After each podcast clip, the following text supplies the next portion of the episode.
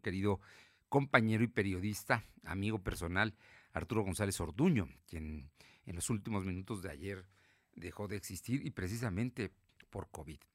Lo estaban tratando, lo estaban tratando muy bien. Sus amigos pensamos que ya estaba por salir. Esto empezó el día por ahí de el 10 de marzo, más o menos, calcúlele. Pero la situación se, agravó en las últimas horas, las condiciones de oxigenación fueron empeorando y él falleció hospitalizado. Es una gente muy querida que tenemos, teníamos 42 años de, de trabajar juntos.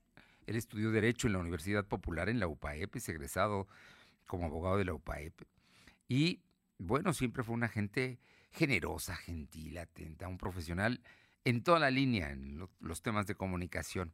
Estuvo en el sector privado como jefe de prensa de organismos, estuvo en el sector público dirigiendo importantes organismos y en oficinas de comunicación, fue el director de eh, SICOM, eh, también mm, condujo noticieros, hizo periodismo, eh, condujo noticieros en la Ciudad de México y actualmente era el director de Telefórmula, el director general y el director de los noticieros de Grupo Fórmula.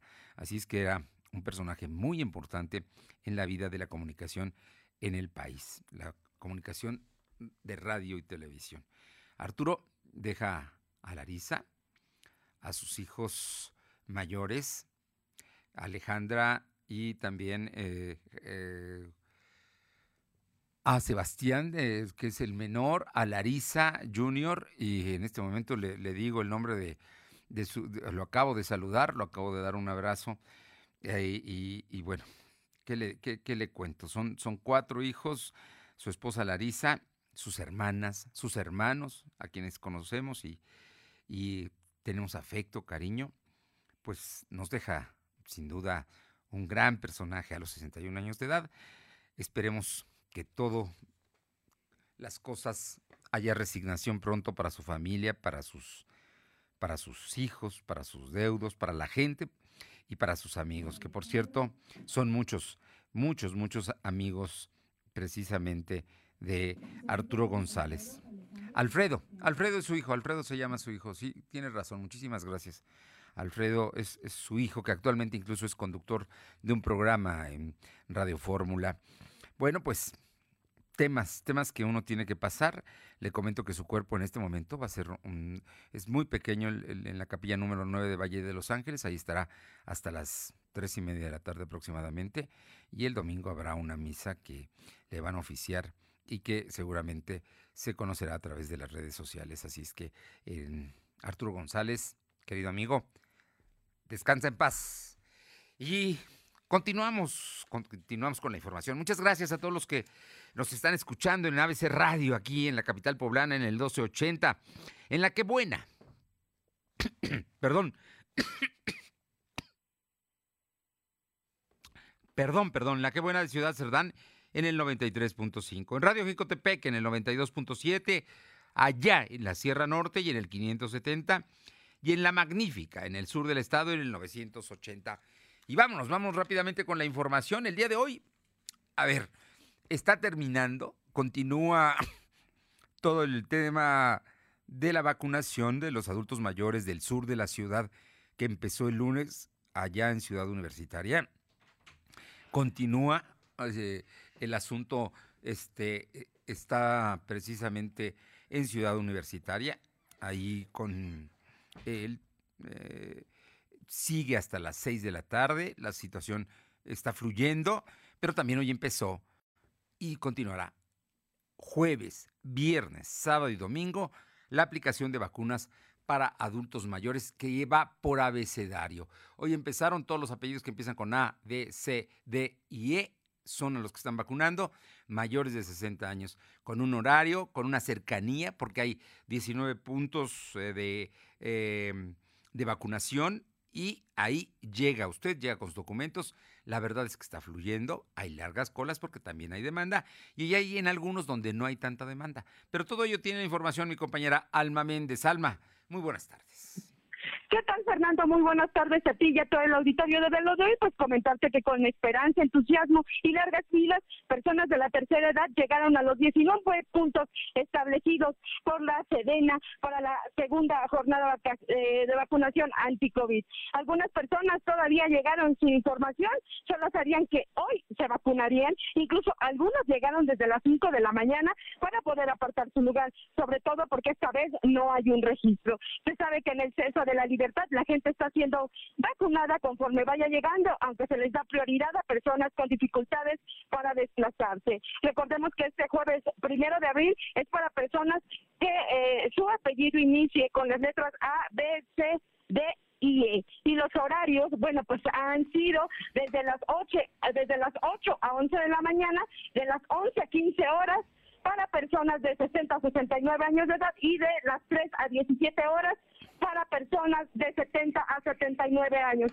Comentarte, Fernando, que bueno, ya eh, lo de hoy ya hizo un recorrido precisamente por la zona eh, norte de la ciudad de Puebla, en este momento nos encontramos en el centro de Aparicio y bueno, pues comentarte que contrasta mucho con lo que es el Hospital General del Norte, ya que ahí contabilizamos cerca de 200 personas esperando un turno. Incluso, Fernando, comentarte que siguen llegando personas, incluso ya con turnos de las 3 de la tarde, que siguen adelantando estos turnos.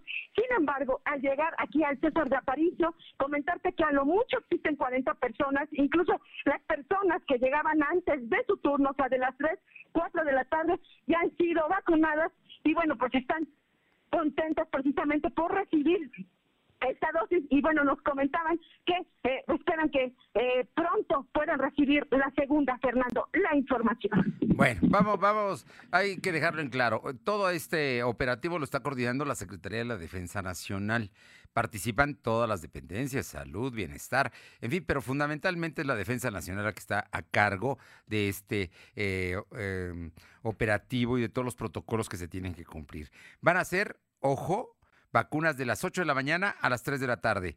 Estamos ahí, están, van a ser por orden alfabético, o sea que mañana van las siguientes a la letra E eh, para que empiece precisamente mañana. Y los horarios establecidos son a partir de las 8 eh, de la mañana y hasta las 11, las personas mayores de 80 años y también los discapacitados. Ellos serán los que entren en ese horario. A partir de las 11 y hasta las 3, los que tengan entre 60 y 69 años y después de las 3 de la tarde hasta las 6 de la tarde, 6 o 7 de la noche, estarán a las personas que estén a que tengan entre 70 y 79 años. ¿Estamos bien? Así es, Fernando, es hasta las 5 de la tarde. Ah, hasta las 5. De 70 a 79 años. ¿Dos horas nada más para ellos? Así es. Bueno, pues ahí Comentarte, como bien decías, hay algunos puntos donde precisamente no hay tanta gente y bueno, se están adelantando a la vacuna precisamente para no generar aglomeraciones. Y también le debo comentar que hay lugares como el Hospital del Niño Poblano donde la gente está yendo a vacunarse en su auto, ¿eh? y los vacunan de una, a una gran velocidad, van en su auto y ahí mismo los vacunan y ya ni siquiera se bajan. Gracias. Seguimos al pendiente. Vámonos con mi compañero Silvino Cuate, porque hay un acuerdo del gobierno con Uber para darles atención especial a los adultos mayores que van a vacunarse. Silvino, te escuchamos. Muy buenas tardes. Pues informarte que los adultos mayores de la capital que no se hayan registrado para recibir la vacuna anti-COVID en la primera fase pueden acceder a la segunda, se me informó el secretario de Salud, José Antonio Martínez García. El funcionario explicó que pueden acudir a los centros de vacunación respetando los horarios y las fechas. En caso de cualquier duda, pueden comunicarse al 822 68 461. Reitero, 822 68 461 o escribir un correo electrónico a vacuna.puebla.gov.mx para ser, para ser asesorados.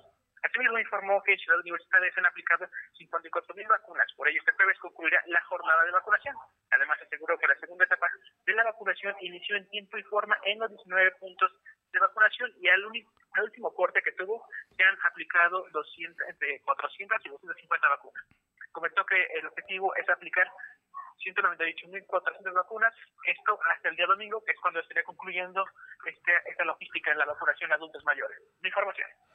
Bien, bien, bien. Bueno, pues ahí está el asunto de, eh, lo, que dijo el doctor hoy sobre la vacunación. Y se ve que engañan al doctor secretario de salud porque no fue en tiempo, ¿eh? En muchos lugares empezó muy tarde. Muchas gracias.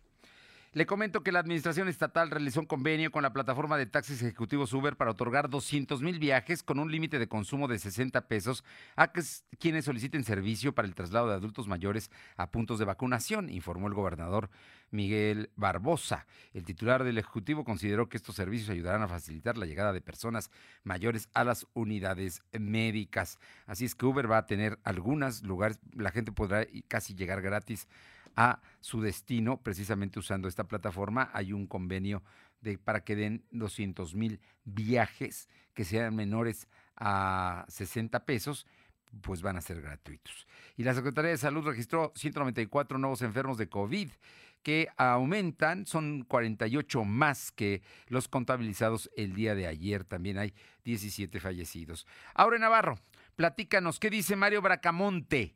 Del tema del eh, integrante y integrantes del Consejo Estatal sobre el tema de, pues están advirtiendo una derrota estrepitosa de Morena por sus candidatos. Efectivamente, integrantes del Consejo Estatal, encabezados por Mario Bracamonte González, asistieron una derrota confirmada de Morena para las alcaldías del interior del Estado, al haber designado, dijeron, en un 90% de sus candidatos a ex morenovallistas, expriistas y expanistas, a quienes alistan pues ya dar la espalda durante las votaciones del 6 de junio.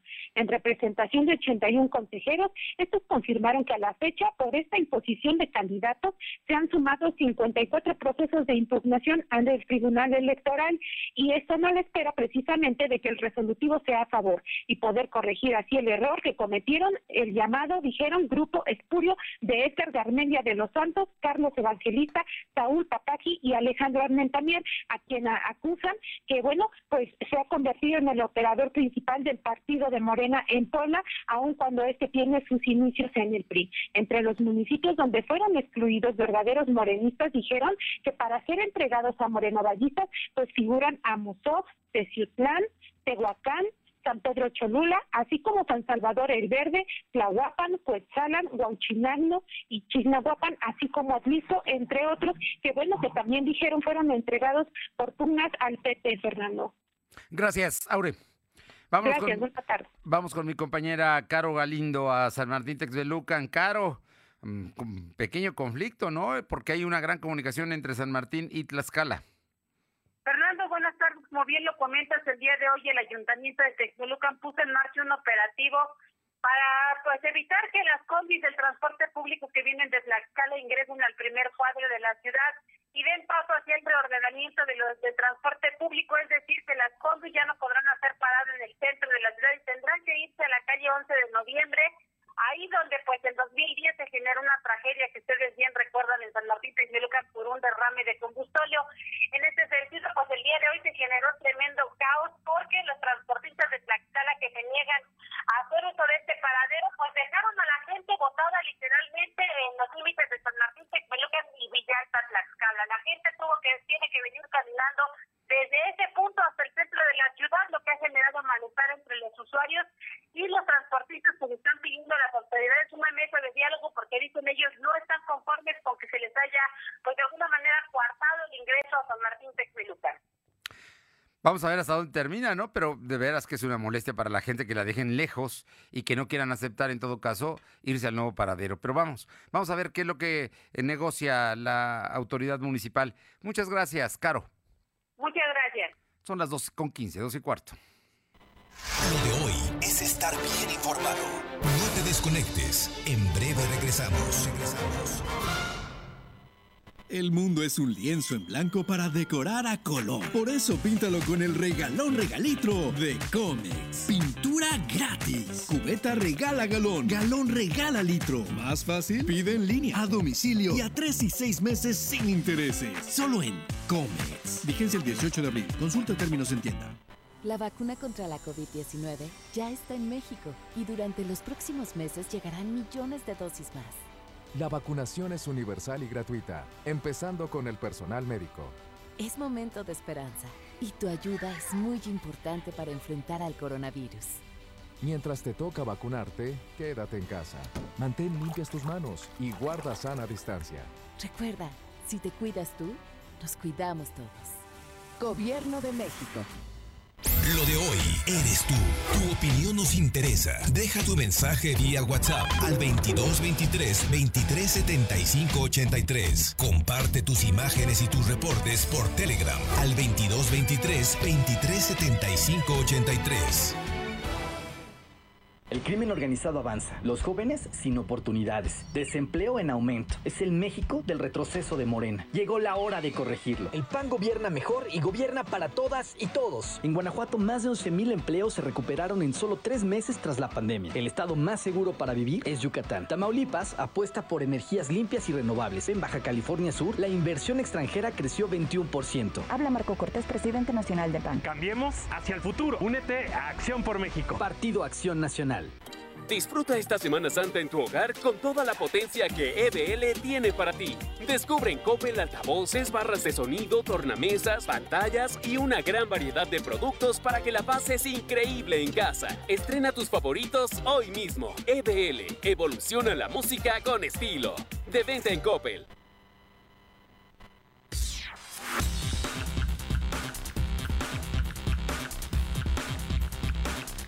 Lo de hoy es estar bien informado. Estamos de vuelta con Fernando Alberto Crisanto. Vamos con mi compañera Alma Méndez. Alma, ¿cómo va el tema de la venta de pescados y mariscos en esta temporada precisamente de vigilia?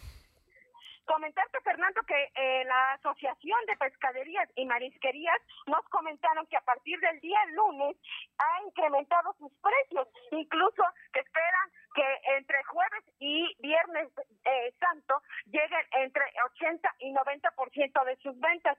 Pues comentaron que eh, durante todo este tiempo incluso se han quedado con el producto. Y bueno, pues comentaba que Eleazar González Pérez dijo que los productos que se venden con gran aceptación durante esta temporada son la mojarra, el camarón pacotilla que se utiliza para cóctel, el camarón, el filete cazón y la sierra. Y bueno, pues para concluir, precisó que varios de sus distribuidores han incrementado sus precios entre un 10 y 15%, puesto que en esta temporada es de mayor consumo entre los poblanos. La información, Fernando.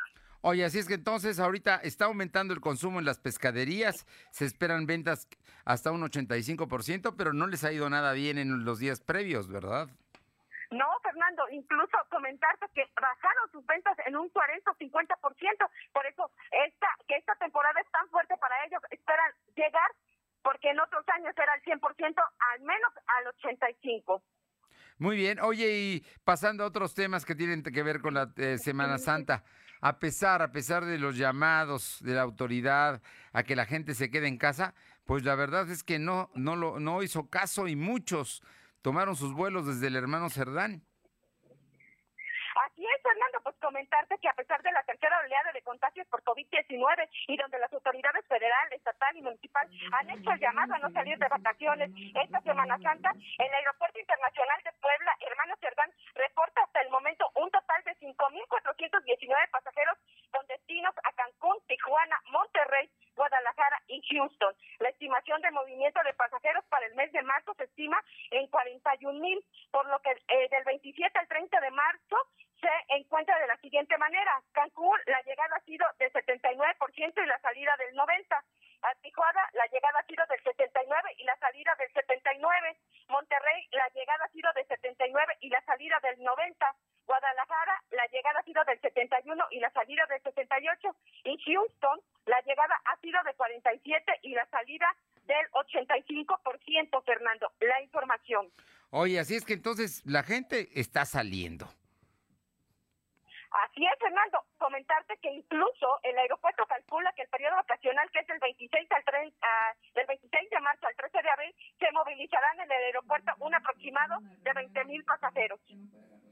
Bien, bueno, pues vamos a ver qué, es lo que sucede. Oye, Alma, y el Consejo Coordinador Empresarial hoy llamó a los poblanos a no bajar la guardia ante el COVID. Es que el tema sigue ahí, con todo y la vacunación, que por cierto, la vacunación hay que decirlo, la vacuna entra, eh, empieza a funcionar varios días después, casi 20 días después de que se está aplicando. Entonces no es una solución inmediata y tendría que vacunarse al 70% de la población. No llevamos ni siquiera el 10% vacunado. Este, y el asunto verdaderamente terrible. Pero ¿qué dice el Consejo Coordinador Empresarial, Alma? Él nos dice que hacen llamado a los poblanes para no bajar la guardia contra COVID-19 durante estos días santos, debido a que podría haber una tercera hora de contagio y complicaría la economía local. El presidente Ignacio Rodríguez Pacheco aseguró que si bien los poblanos desean salir del Estado, lo pueden hacer siguiendo las medidas sanitarias, ya que es entendible que estén altos del encierro, pero que es necesario no dejar a un lado las indicaciones de las autoridades. Finalmente dijo que lo que va del primer trimestre del año, la economía local va mal y el arranque del segundo puede, del segundo, la segunda viernes puede traer más efectos negativos para las micro, pequeñas y medianas empresas que están en una etapa de subsistencia y no generar empleos nuevos. La información, Fernando. Muchísimas gracias, Alma. Seguimos al pendiente. Son las 2 de la tarde con 23 minutos, 2 de la tarde con 23 minutos. Nos están pidiendo un servicio social de parte de el Seguro Social. En este momento se lo voy a, dar a conocer porque me parece que es importante.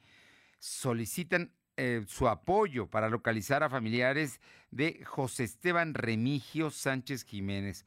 Ojo, se llama José Esteban Remigio Sánchez Jiménez, de 75 años de edad. Se encuentra en área de urgencias del Hospital de Especialidades del Seguro Social de San José. Por favor, es importante que eh, usted le pueda, si conoce a la familia de don José Esteban Remigio Sánchez Jiménez, de 75 años, que por favor, por favor, reporte usted, está en el área de urgencias del Hospital de Especialidades del Seguro Social de San José. Así es que es muy, muy importante que esto lo, lo, lo puedan comentar. Vámonos con más información. Son las 2 de la tarde con 24 minutos, 2 con 24. Silvino eh, Cuate, ¿qué dicen los adultos mayores? Eh, tenemos, ¿qué, ¿qué, información tenemos, este Silvino? ¿En dónde te encuentras en este momento? comentarte que hicimos un recorrido en el ISTEC San Manuel y sin aglomeraciones y en filas ordenadas avanzaron adultos mayores en este nosocomio para recibir la vacuna contra COVID. En un recorrido que se realizó a este nosocomio se observó que los adultos mayores entraban en orden y no permanecieron demasiado tiempo expuestos al sol.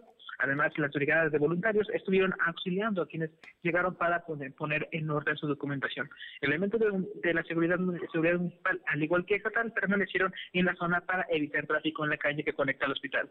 En el tiempo que duró el recorrido no se detectó algún incidente en el interior para quienes estuvieron en la zona de observación después de vacunarse. Es importante mencionar que serán cuatro días de vacunación en 19 centros de salud que se habilitaron en coordinación con la Secretaría de Salud y el Gobierno Federal. Además, en estos cuatro días, según el secretario de Salud, José Antonio Martínez García, dijo que son 198.400 vacunas las que se esperan aplicar durante este periodo. La información.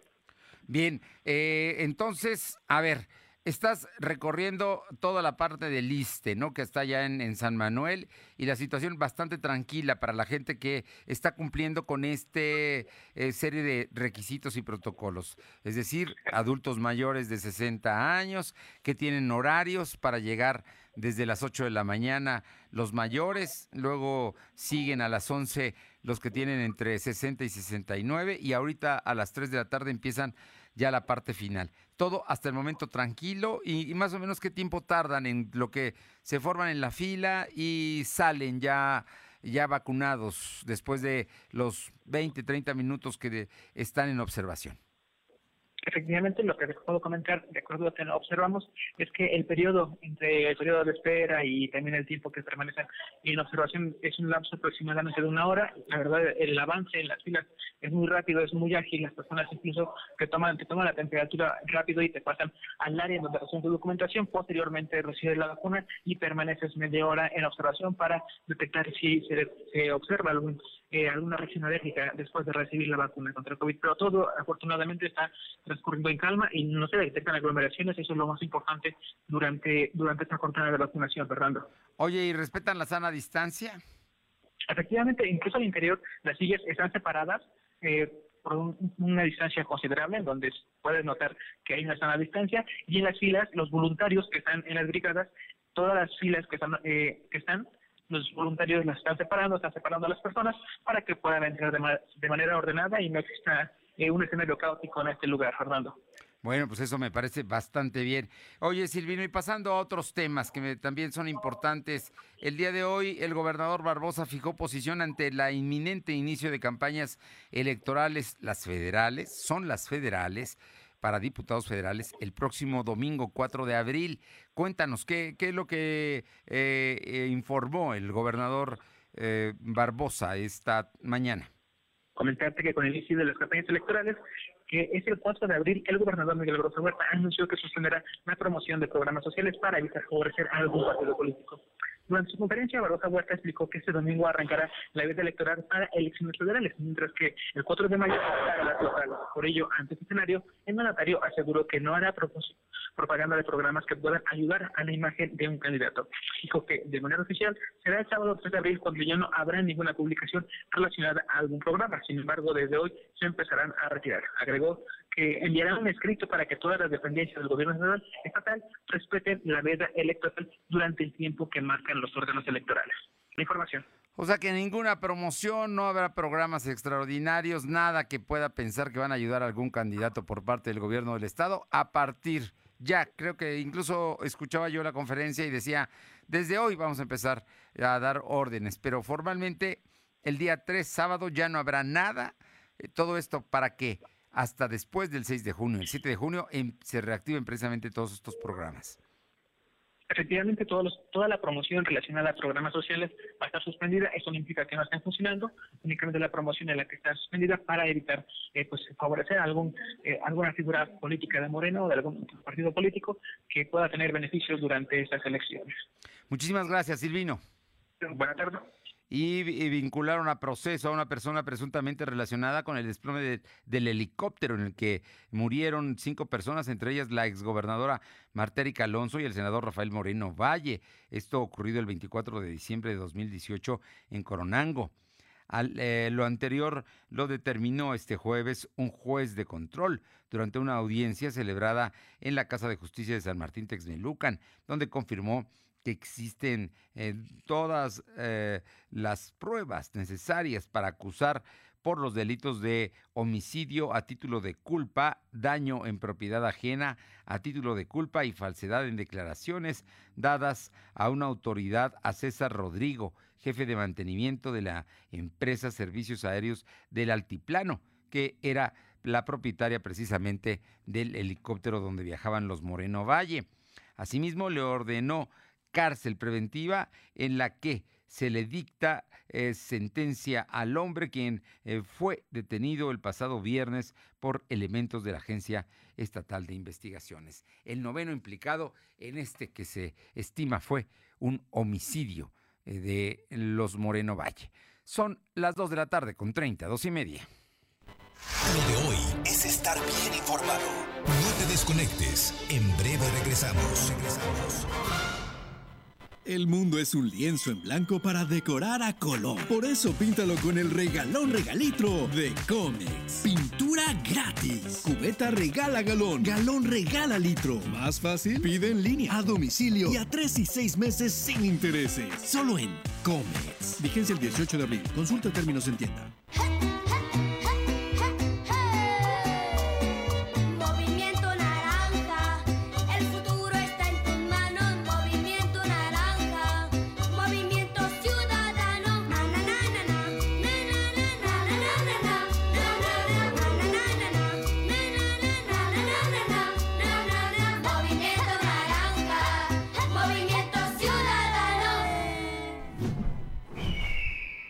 Movimiento Ciudadano. Lo de hoy es para ti. Conéctate a www.lodehoy.com.mx y suscríbete para recibir la mejor información en tu email. A los partidos nos toca hacer campaña con responsabilidad y respeto por las normas sanitarias. A los medios nos toca difundir información veraz. A quienes votamos nos toca analizar las propuestas. Al INE, a quienes estamos en las mesas de casilla y a las y los observadores electorales nos toca organizar y vigilar las elecciones. Y a ti te toca salir a votar cuidándote y cuidando de todas y todos. Las elecciones las hacemos todas y todos. El 6 de junio el voto sale y vale. Contamos todas, contamos todos. INE. Ponte en modo vacaciones con Coppel. Equipa tu diversión con trajes de baño para toda la familia desde 129 pesos de contado. Albercas familiares para grandes chapuzones desde 165 pesos quincenales. Y muebles de jardín para el máximo relax con hasta el 20% de descuento. Recuerda que con tu crédito Coppel es tan fácil que ya lo tienes. Mejora tu vida. Coppel. Vigencia del 13 de marzo al 4 de abril de 2021. Lo de hoy es estar bien informado. Estamos de vuelta con Fernando Alberto Crisanto. Son las 2 de la tarde con 32 minutos, 2 con 32 minutos y vamos con mi compañera Aure eh, Navarro, porque el día de hoy entrevistó al vocal ejecutivo del Instituto Nacional Electoral, el doctor Marcos Rodríguez del Castillo, por sobre el tema de la veda electoral y las campañas que empiezan el próximo domingo. Por cierto, también el domingo empieza el horario de verano, así es que habrá que modificar su reloj porque ya empieza precisamente el nuevo horario. Eh, ¿Qué tal, Laure? Te escuchamos les comento que a tres días de que inicien las campañas para candidatos a un cargo federal, Marcos Rodríguez del Castillo, vocal ejecutivo de la Junta Local del INE, confirmó que durante la veda electoral se debe suspender toda propaganda gubernamental para evitar así un escenario de inequidad en la contienda electoral. Detalló que de acuerdo a la ley electoral, pues las autoridades solo pueden informar exclusivamente sobre temas relacionados con protección civil, educación y salud, como es el proceso de las jornadas de vacunación contra COVID-19 que se están realizando, pero todo de manera informativa. Pero advirtió también que las autoridades pues deben de ser extremadamente cuidadosas de no vincular estos tres temas sociales con la promoción política a partir del 4 de abril en favor de cualquiera de los candidatos a diputados federales y bueno, a partir del 4 de mayo, dijo, en respaldo a candidatos a presidentes municipales y diputados locales. Explicó también que esta medida pues está siendo aplicada a todo orden de gobierno, desde el funcionario con un cargo menor hasta el propio presidente de la República, Andrés Manuel López Obrador. Dicha restricción, confirmó, estará vigente durante el proceso de campañas electorales que van del 4 de abril al 2 de junio, Fernando. Bueno, a ver, entonces empieza la veda electoral, eso es lo que establece la ley, no es lo que quiera eh, un funcionario, es lo que dice la ley que tiene que haber precisamente, se tienen que guardar todos, todos los, eh, las autoridades, ¿no? Para, para evitar favorecer a nadie.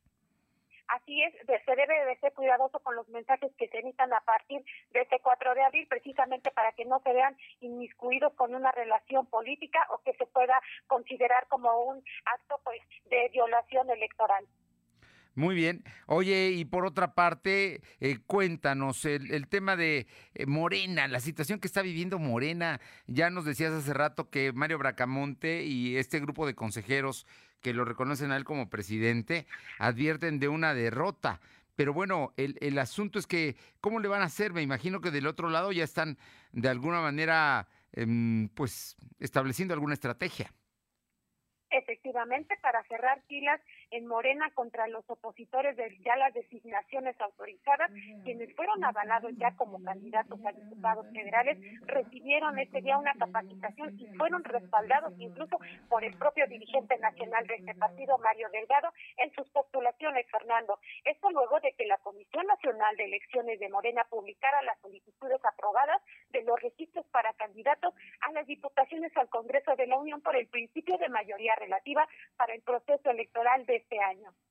Si bien la reunión acudieron por el distrito 7 de Tepeaca Raimundo Atanasio Luna, así como por el distrito 10 de San Pedro de Cholula Nayeli Salvatore Jalil y por el distrito 12 de Puebla René Sánchez Galindo, pues este último fue quien mencionó que en la reunión se abordaron diversos temas sobre la vida interna del partido y la forma en que se conducirán pues en este proceso electoral. Cabe hacer mención, Fernando, que entre los aspirantes que se vieron favorecidos pues ya en el estado de Puebla y en este listado de candidatos figuran ocho posiciones por el distrito 4 de Ajalpan, Inés Juárez Parra, por el distrito 6 de Puebla, Alejandro Carvajal, por el distrito 8 de Ciudad Serrano, Julieta Vences Valencia, por el distrito 11 de Puebla, Benjamín Saúl Huerta, y por el distrito 13 de Atlántico, Mario Miguel Carrillo Cubias Fernando.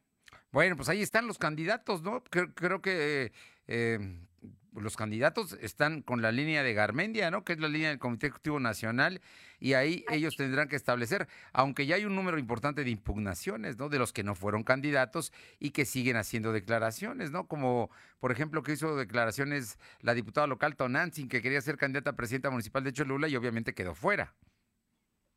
Así es, Fernando, ella recriminó que aun cuando pues ella encabeza la preferencia para ser la candidata a San Pedro Cholula, pues el partido haya designado a Julio Lorenzini Rangel como un perfil que se considera totalmente contrario pues a la cuarta transformación. La morenista se dijo confiada de que Morena recapacite y para estas elecciones del 6 de junio pues el partido no se convierta, dijo, en el refugio de panistas y morenovallistas. Esto pues en alusión a Lorenzini, quien se sumó a este partido pues en noviembre del año pasado. Don Nancy Fernández aclaró que a la fecha no ha sido incluso notificada por el propio partido sobre los resultados de la encuesta interna, la cual afirma le ha favorecido en todo momento para ser ella la que ocupe la silla que deje, pues en este caso, Luis Alberto Arriaga, Fernando.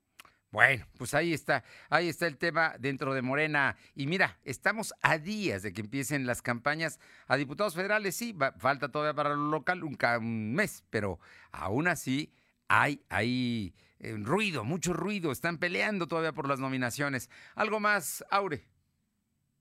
Sí, también les puedo comentar que la secretaria nacional de Comunicación Política del PRD, Fanny Santiago Fernández, estuvo con la militancia en Puebla. Reconoció que el periodo de campaña que inicia en lo federal este 4 de abril y en lo local el 4 de mayo, pues será complicado, pero no hay que desistir en hacer una tarea de acercamiento con los ciudadanos para invitarlos a votar el 6 de junio. Acompañada del dirigente estatal del PRD, Carlos Martínez Amador, y Vladimir Luna Portillo, Fanny Santiago reconoció que el proceso de campaña que inicia este domingo será relevante para la obtención del voto, ya que al estar en pandemia por COVID, las tareas de convencimiento pues serán aún más complicadas. Sin embargo, pues ya hizo este exhorto y sigue este acercamiento para irse perfilando precisamente en la estrategia que se desarrollará, bueno, pues para pedir el voto para el 6 de junio, Fernando. Oye, y, y coméntame, Aure, ya para terminar, la el día de eh, hoy se conoció que la presidenta de la Comisión de Honor y Justicia de Morena, la poblana, la señora Vivanco, eh, dio positivo a COVID. Al haber dado positivo de COVID-19, la presidenta de la Comisión Nacional de Honestidad y Justicia del Partido de Morena, Eloísa Vivanco, confirmó que no suspenderá sus trabajos, pero este lo realizará a distancia. La también mamá de la alcaldesa y candidata oficial a la alcaldía de Puebla por este partido confirmó que además de ser eh, atendida médicamente, también está siguiendo los protocolos de salud y sanitarios para evitar contagiar pues, a más integrantes de su familia, toda vez que ella radica en la capital poblana. Es importante mencionar que a partir de que Eloisa Vivanco fue nombrada como la presidenta de la Comisión Nacional de Honestidad, pues no ha dejado de elaborar trabajo, trabajo que bueno se incrementó Fernanda en las últimas semanas debido a que en todos los procesos de insaculación pues ella ha estado presente de forma presencial, Fernando. Bueno, pues ahí, ahí está el asunto, que se mejore pronto la señora Vivanco. Muchísimas gracias. Gracias, buenas son las 2 de la tarde con 40 minutos, 2 con 40, y el presidente Andrés Manuel López Obrador informó que ayer, el día de ayer, día miércoles, fueron vacunados 467.642 adultos mayores, cifra récord para un solo día. Casi medio millón de mexicanos fueron vacunados. Hizo el anuncio a través de sus redes sociales, ya que no hubo conferencia mañanera en Palacio Nacional. Ayer se vacunaron 466.642 adultos mayores de 60 años en todo el país. Cifra récord, escribió eh, feliz el presidente López Obrador. En días recientes, el gobierno reconoció la necesidad de acelerar la vacunación de adultos mayores ante la llegada de lotes de distintas vacunas. Así es que la meta de la Secretaría de Salud sería eh, vacunar de entre 500 mil y 600 mil dosis por día para terminar de vacunar a los adultos mayores durante el mes de abril, a lo que se comprometió el presidente López Obrador, que por cierto se vacuna la próxima semana allá en la Ciudad de México el presidente López Obrador, eh, con una AstraZeneca, eh, para que sepa también usted qué vacuna le va a tocar. Son las 2 de la tarde con 40 minutos, 2 con 40. Alma Méndez, te escuchamos. Gracias, Fernando. Pues comentarte que no, bueno, seguimos aquí en este estado de Aparicio y bueno, pues comentarte que acaba de salir el bloque de eh, los que fueron vacunados hace 40 minutos y bueno, pues eh, precisamente se está haciendo el cambio para los que les toca las 3 de la tarde. Sin embargo, comentarte que como no hay tanta gente, pues ya están ingresando y bueno, pues escoge una cantidad determinada e inmediatamente ingresan y bueno, pues a lo mucho eh, están formados en este momento cerca de 40 personas las cuales pues no han tenido que esperar pues no más de 20 minutos formados, Fernando. Es muy inmediato, muy rápido. Incluso vemos que hay baños portátiles, hay gente de bomberos, hay gente de tránsito, la policía estatal, el ejército, eh, auxiliando a todas las personas que incluso están llegando todavía a preguntar para ver si pueden traer a sus familiares a la vacunación el día de hoy o los días posteriores. Oye, pues bien, ¿no? Bien, digo, ahí en, en, Aparicio las cosas están caminando y, y, bastante bien. Es el CESA, ¿no? Es un CESA de Aparicio. Bueno, bueno, para... la comunicación. No, no, no, Alma, no, te comentaba que creo que ahí en, en Aparicio, en el CESA de Aparicio, está transcurriendo bien la vacunación. Así es, Fernando, todo es muy rápido, como te comentaba, a lo mucho la gente está esperando 20 minutos, te digo, hay gente que está llegando antes de su hora, o sea, los que empiezan de 3 a 5 de la tarde, pero ya están empezando a ingresar, incluso estamos viendo desde el punto donde estamos que ya están llenando las solicitudes que les entrega precisamente eh, la Secretaría de Bienestar y la Secretaría de Salud eh, para poder ingresar a la, a la aplicación de la dosis. Importante llevar una pluma color azul para poder escribir y llenar esa forma para que sea más rápido el ingreso. Y la otra, no olvidar la documentación que tiene que llevar todo mundo. Hoy, mañana, Viernes Santo también va a haber vacunación, ¿eh? No crea que hay vacaciones, no, van a trabajar los 19 centros de vacunación van a estar abiertos mañana desde las 8 de la mañana hasta las 5 de la tarde.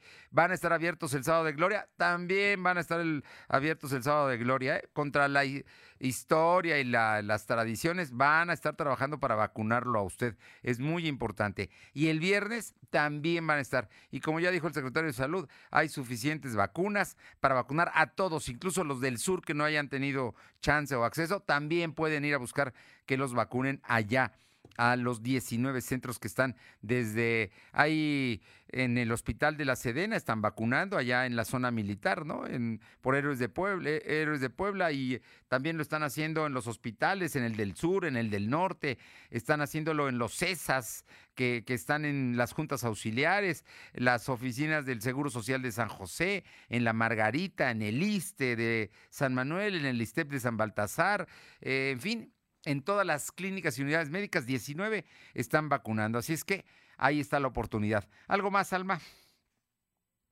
comentarte que el secretario de Trabajo en Puebla, Abelardo Pellar Delgado, exhortó a los trabajadores y empleadores a reforzar las medidas preventivas para evitar contagios en caso de una tercera oleada de COVID-19. Este otro virtual con la Comisión Consultiva Estatal de Seguridad en el Trabajo, donde aseguró que a más de un año de iniciadas las medidas de emergencia sanitaria en los centros laborales Sí. Bueno. Por lo que debe prevalecer el uso de cubrebocas y sana distancia. Finalmente, el funcionario manifestó que no se debe relajar las medidas sanitarias, más bien se debe aumentar el cuidado preventivo para poder avanzar en la recuperación económica. La información, Fernando. Bien, oye, por cierto, me corrigen y me dicen, y con justa razón, y lo debo aceptar con humildad, que ya no es sábado de gloria, es sábado santo. Así, así está precisamente eh, enmarcado por la Iglesia Católica. Pero bueno, aquí ya sabes cómo es el sábado de, así se le dice, de gloria, ¿no? Y por los, los baños y por la quema de los Judas y todo eso, pero es sábado santo. Muchas gracias. Seguimos al pendiente. Y el próximo año el programa de microcrédito será operado por la Secretaría de Bienestar y ya no por la de Economía, como había ocurrido hasta ahora. Esto luego de que la Auditoría Superior de la Federación señaló en su última revisión que la estrategia cumplió con menos de una cuarta parte de su objetivo original. Sí, de un fondo para microcréditos nada más aplicaron al 25%. Imagínense, y no hay apoyo realmente, lo que dan es poquito y luego le ponen a uno muchas trabas para poder otorgárselo. El documento eh, Precriterios de Política Económica enviados ayer por la Secretaría de Hacienda de la Cámara de Diputados señala que la estrategia será uno de los siete programas prioritarios de la Secretaría de Bienestar y cambiaría de nombre al de Programa de Microcréditos para el Bienestar. Con ello, la dependencia a cargo de Javier May estará eh, responsabilizándose de los más de mil 548 millones de pesos que se prevé tenga el presupuesto en el próximo ejercicio fiscal. Este año cuenta con recursos por 1.500 millones de pesos, a ver si los aplican. El resultado de la revisión de la cuenta pública 2019, dado a conocer por la Auditoría Superior en febrero pasado, advirtió que ese año, en 2019, el programa de microcréditos cumplió con solo el 22.2% de su meta original de 1.500.000. Así es que, pues no saben hacerlo los de economía. Qué lástima que eso esté pasando en el gobierno federal. Son las 2 de la tarde con 47 minutos, 2 con 47. Lo de hoy es estar bien informado. No te desconectes. En breve regresamos. Regresamos. El mundo es un lienzo en blanco para decorar a color. Por eso píntalo con el regalón regalitro de Comex. Pintura gratis. Cubeta regala galón. Galón regala litro. Más fácil, pide en línea, a domicilio y a tres y seis meses sin intereses. Solo en Comex. Vigencia el 18 de abril. Consulta términos en tienda. El trabajo en casa beneficia a las y los trabajadores y a los centros urbanos. Evita los desplazamientos. Facilita la convivencia familiar. Mejora el tránsito y el uso del tiempo. Disminuye la contaminación. Y los riesgos de contagios como el COVID-19. El Senado de la República aprobó reformas a la ley en materia de teletrabajo. Con la que se garantiza la seguridad social de las personas trabajadoras y sus familias. Y mejora su salud física y emocional. Senado de la República. Cercanía y resultados. Estudio para tener un mejor futuro, para mi familia y para Puebla. Trabajo porque creo firmemente en lo que hago. Me esfuerzo para que mis decisiones sean tomadas en cuenta. En Puebla tenemos voz y voto. Sigo haciendo valer mis derechos, porque sin importar la edad, todas podemos participar. Es mi derecho, es mi elección. En junio de este año vamos a elegir todas y todos. Instituto Electoral del Estado. Disfruta esta Semana Santa en tu hogar con toda la potencia que EBL tiene para ti. Descubre en Coppel altavoces, barras de sonido, tornamesas, pantallas y una gran variedad de productos para que la pases increíble en casa. Estrena tus favoritos hoy mismo. EBL, evoluciona la música con estilo. De venta en Coppel.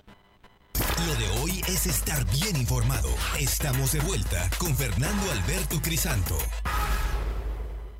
Y le comento que la Fiscalía General del Estado de Quintana Roo investiga como homicidio culposo la muerte del niño Leonardo Luna tras ser succionado por un filtro de basura. Esto en un parque acuático de grupo Escaret en Solidaridad en Playa del Carmen, allá en Quintana Roo. La información fue revelada este jueves por la institución ministerial, pese a que integró la indagatoria desde el 28 de marzo y también luego de que ayer se difundió la noticia a nivel nacional. A través del reporte del 911 recibió notificación médico-legal de un hospital privado informando el deceso de LLG de 13 años de edad, quien ingresó con el antecedente de haber perdido la vida por la sumersión, motivo por el cual la representación social inició la carpeta de investigación por el delito de homicidio culposo de este niño de 13 años que succionó, succionó eh, precisamente eh, una máquina de basura, un filtro de basura, lo succionó y ahí falleció Escaret, pues ya, ya se imaginará cómo está en este destino turístico que es uno de los más importantes en el país.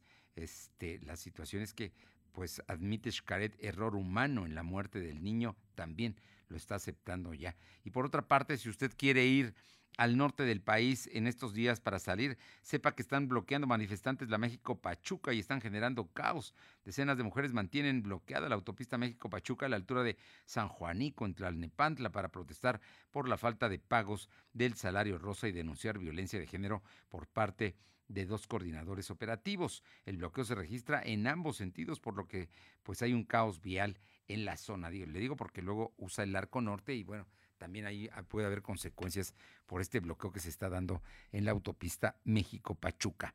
Vamos a la región de Atlisco con mi compañera Paola Aroche. Paola, muy buenas tardes. ¿Qué tal? Muy buenas tardes y comentarles que después de 13 años y luego de encontrarse en las peores condiciones, el ayuntamiento recuperó el edificio en 2006, construyó el entonces de Manuel Vargas Martínez para lo que sería un centro de atención infantil o una guardería para los trabajadores del ayuntamiento, cuyo costo superó los dos millones de pesos. Pero sin embargo, y con el paso de al menos tres administraciones, este edificio quedó pues en desuso y prácticamente en el olvido. E incluso todo el mobiliario se perdió tras haber eh, pasado eh, algunas administraciones. Así lo informó la síndico municipal María de Jesús Rosales Rueda, y es que dijo que hasta hace algunos meses se pudo recuperar nuevamente estas instalaciones, las cuales ya están siendo actualmente eh, eh, ocupadas por la sindicatura municipal y se pudo rescatar este lugar para uso nuevamente, insisto, del propio del propio ayuntamiento. Se descarta que pueda utilizarse nuevamente como una guardería para los trabajadores. Actualmente está como sindicatura, pero lo importante es que se pudo rescatar este lugar y se está eh, nuevamente habilitando y está poniéndose en uso para el servicio. Oye, Paola, ¿y quién se lo, quién se lo, quién, quién lo tenía? Pues digo, porque pues era del ayuntamiento, se construyó con dinero del ayuntamiento. Así es, se había dado a un particular en comodato, pero para lo mismo, para una guardería, se encontraron eh, lo que fueron eh, pues artículos propios de una guardería, pero después de un cierto tiempo lo dejaron de utilizar, prácticamente quedaba abandonado este lugar y después de este, de este tiempo se logra recuperar este lugar y no es, eh, insisto, como tal una guardería, pero sigue está en uso por parte de la sindicatura municipal. Bien, oye, y por otra parte, cuéntanos eh, de Héctor Millán. Es, vale la pena, incluso si salimos y vamos a Atlisco, pasar a ver sus altares de dolores. Así es, allá en la calle 9 Sur, aquí en el municipio de Atlisco, podrá toda la gente que nos está escuchando ubicar lo que esos son estos hermosos altares asegurados por este joven Héctor Milian. Y es que este joven eh, comentaba que está buscando rescatar una tradición que viene desde su abuelo, quien eh, para esta temporada de Semana Santa pues tenía la, costumbre de colocar uno de, eh, altares para esa temporada. Y es que mencionaba que anteriormente desafortunadamente Atlisco se ha ido perdiendo, pero no solamente los altares de temporada de Todos Santos son los que llamaban la atención, sino también los altares de, de Viernes de Dolores. En esta ocasión lo hacen, estarán abiertos y también hay que mencionar que para el día de mañana, mañana viernes, en lo que es la calle de San Juan de Dios, prácticamente a tres calles del centro de la ciudad, las familias eh, que se encuentran en este lugar estarán colocando unas alfombras de acerrín. Este, por este lugar y hasta hace dos años de los villados, que en esta ocasión tampoco se realizará por el tema de la pandemia, pero sí los vecinos estarán colocando las alfombras de acerrín. Aseguró en entrevista que eh, pues ya se han puesto de acuerdo con todos los eh, todos los, vecinos de este lugar de San Juan de Dios para que a partir del día de en punto de las 7 de la mañana, donde estarán participando desde los más grandes hasta los más pequeñitos, eh, estarán colocando varias varias familias estos tapetes de, de acerrín vale la pena. Si tenemos tiempo y queremos salir, Atlisco puede ser un buen lugar. Muchísimas gracias. Buenas tardes. Buenas tardes y le comento que las autoridades eh, oficiales aplazaron al 31 de mayo la entrada oficial en vigor para cumplir con todos los requerimientos de la norma 051 sobre el etiquetado e información comercial en alimentos y bebidas preenvasados. Sí, ha visto, seguramente usted ha visto, hay unas etiquetas negras que dicen exceso de azúcares, exceso de grasas saturadas, exceso de sodio y exceso de calorías. Bueno, esos debían entrar en vigor el día de hoy 1 de abril, pero ya el gobierno lo aplazó hasta el 31 de mayo. Originalmente el 1 de abril se tenía como la fecha para cumplir con la siguiente fase de la norma, que determina incluir toda la información sanitaria sobre el producto y la modificación de la información comercial en caso de ostentar sellos de advertencias en los empaques a la par de sistemas de etiquetado frontal. Así es que les dieron más plazo precisamente para que aparezcan estas etiquetas. Carolina Galindo, ¿qué está pasando en San Martín Texmelucan? Fernando, buenas tardes a ti al auditorio. Comenzarte que luego del derrumbe registrado el 24 de marzo, donde murieron tres trabajadores de la construcción, pues continúa dando de qué hablar y es que resulta ser que al menos 17 viviendas, tres de ellas con daños estructurales graves, pues ya pues han resultado luego de este incidente donde además Fernando hay preocupación porque del venero que se ubicó en esta zona continúa brotando el agua y los vecinos se muestran preocupados pues temen que esta filtración de agua genere mucho más problemas de los que ya acarreó. Este derrumbe están pidiendo el apoyo de las autoridades para poder drenar el agua y además que la empresa constructora pues pueda hacerse responsable de los daños generados a esta a, a estas viviendas. Oye, pues no es cualquier cosa menor, los daños estructurales de las viviendas donde precisamente se desplomó una losa que mató a tres obreros ahí en el centro comercial, ¿no? Que se está construyendo. Pues Es correcto, la obra ya está clausurada la entrada, Fernando, yo creo que ella no se va a poder construir, pero sí hay preocupación por los dueños de las viviendas. Es la es el centro comercial Santa Julia, ¿no? El que el que se está construyendo ahí. Bueno, está clausurado ya, pero eso no resuelve el problema de los daños estructurales a las viviendas. Y esas son tres apenas, pueden ser más. Ah, son, once 11 viviendas. En total, son 17, Fernando, pero tres con daños estructurales graves. Ah, qué cosas, qué cosas. Muchas gracias, Caro. Muchas gracias. Y vamos con mi compañera Luz María Sayas, que tiene información. Te escuchamos, Luzma.